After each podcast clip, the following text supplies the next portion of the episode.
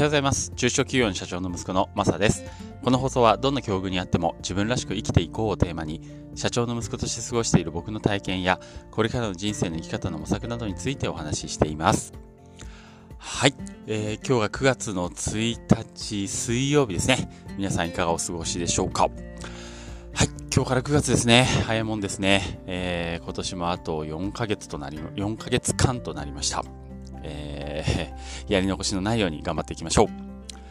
はい、えー、今日はですね、えー、ちょっと輸入ビジネスの進捗報告になるんですけども、えー、っとですね、自分のちょっと最近っていうか今現在やらかしてしまってる失敗についてお話したいなと思ってます。えー、どういう失敗かというと、安い商品を買ったらなんか詐欺臭いというようなことになります。え先日ですね、えっ、ー、と、商品をまた安いところリサーチしていました。僕はあの、自動車の塗料を、えー、アメリカからメインにですね、えー、輸入して、え販売するというような、え輸入ビジネスになるのかな、をしています。で、最近あの、今まで仕入れてたところがですね、ちょっと値上がりしてきて、まあ、え、アメリカの方は国内全般的に値上がりしてるのかな。それで、えー、今までの価格で仕入れられなくなって、ちょっといろいろ安いところをリサーチしていたんですね。えー、そんな中、えー、とてもとても魅力的な価格を出している、まあ、地元の、えアメリカの地元のネットショップを見つあ EC サイトか見つけましてあいいねと思って調べてそこで、えー、と10個ぐらいですかねだいたいそれでうんといくらぐらいだった ?8 万5千円ぐらいかな？かな？うん。を、えー、購入したんです。その EC サイトから。で、えー、そしたらですね、あのー、それがちょっと詐欺臭かったなっていうことです。えー、どういうことかというと、あのその、まあ、購入した後に、その、え荷物、やっぱりね、えー、いつ入るかっていうのは気になるので、荷物のその送り状番号とか追跡したいなと思って、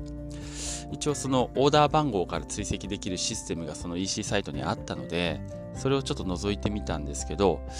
オーダー番号を入れてくれって画面になってそ、そういえばオーダー番号ちょっと控えてなかったなと思って、あの、メールしたんですよ。そこの EC サイトのその出てたメールアドレスに。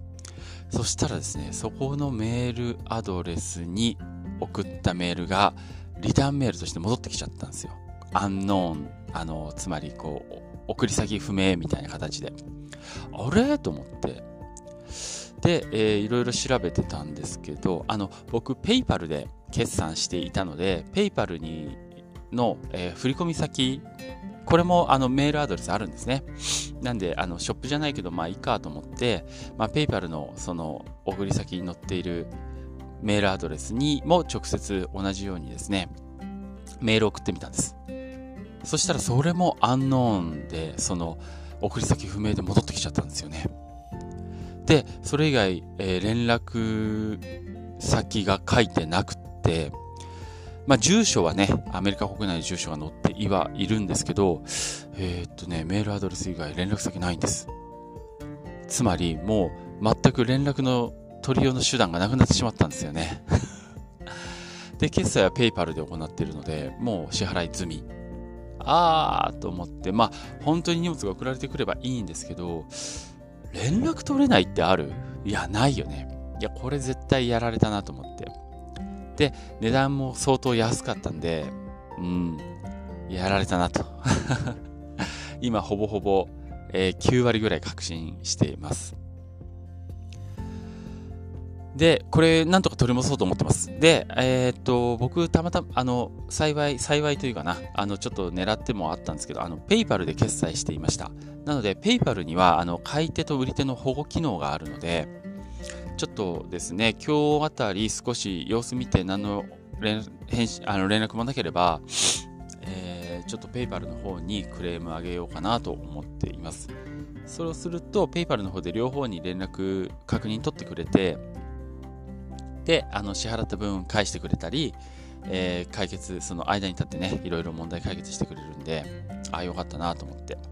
これ、クレジットカード直接入力で、えー、クレジットカードで直接支払ってしまってたらもうアウトですね。あの、ペイパルでよかったって、まあ、あの、海外での取引は、まあ、ペイパルできるだけ使うようにはしているんですけど、えー、ということですね。あの ただ資金はもう、えー、振り込みはなされてしまったので、あとは、結構ね、時間かかるんですよ。20日間ぐらいかかるのかな。まあそういうクレーム対応、ペイパルが間に入ってくれても、20日間ぐらいかかるので、まあ、ちょっと資金の流出が痛いなっていうところですね。はい、失敗しました。欲に目がくらみました。うん。一応なんですけど、あの、僕自身も対策取ってまして、あの、そういう詐欺サイト引っかからないようにしたいなっていうことで、あの、その新しい取引場所を見つけた場合は、その取引する前にですね、その資金を支払う前に、あの、なんだろう、サイトの危険性を測るようなサイトがあるんですよ。えー、そこ、あの、そのサイトの、えー、に URL を打ち込んで検索すると、そのサイトの危険性っていうのをジャッジしてくれるようなね、そういうサイトがあるんですね。えー、アメリカのサイトだったかな。で、そこに一応その US、URL 打ち込んでサイトの危険性チェックして、一応そこではね、危険性は、その、出てこなかったんですよ。あの、まあちょっと情報が不足していたのかもしれない。でも、えー、特に問題ないみたいな表示が出たんですね。あ、じゃあ大丈夫かなと思って。で、あと、えっ、と、そこの、えー、実際に存在してるかどうかっていう住所を見たら、まあ確かにそあの Google マップ上にも存在してると、えー、いうことだったので、うん、じゃあいけるかなと思って。で、一応サイト内もぐるぐる見てみました。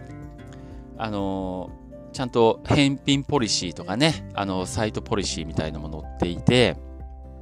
で、えっ、ー、と、他のお買い物サイトを見たときに、レビューが一応1個あったんですよね。あ、レビューもちゃんとあって他の人も使ってるなっていうのも確認した上で、それで、えー、まあ、決済方法が PayPal あるなと。よし、PayPal だったらなんとかなるか。ということで、まあ一応自分なりには慎重にね、えー、段階踏んでそこでお買い物してみたんですけど うん、結果やられた感じですね。なので今後はですね、あの、その今まで踏んでいた手順、プラス、あの、ちゃんとメールを送ってメールが返ってくるかっていう、そこまで、え、確認した上で、え、注文決済しようと思いました。あとはもう一個。あの、あまりに相場からね、あの、金額が離れた場合は、さらに要注意しようと。まあ、今回は本当に安かった。本当に安かったんですよ。市場価格の3分の2ぐらいの値段だったので、ついつい飛びついちゃったんですけど、まあそういうのはちょっと今後は排除していこう。排除をするっていうか、まあ要注意で、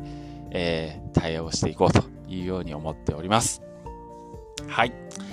ああ、欲に目がくらみましたね。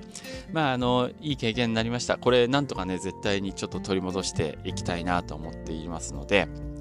えー、頑張りたいと思ってます。はい。はい、ということで、えー、今日はですね、えー、っと、欲に目がくらんで、えー、ちょっと仕入れ、海外からの仕入れ失敗しましたよっていうようなことをお話ししてみました。えー、またこれ取り戻せるように進捗報告していきます。はい。ということで今日も最後まで聞いていただいてありがとうございました。それではまた。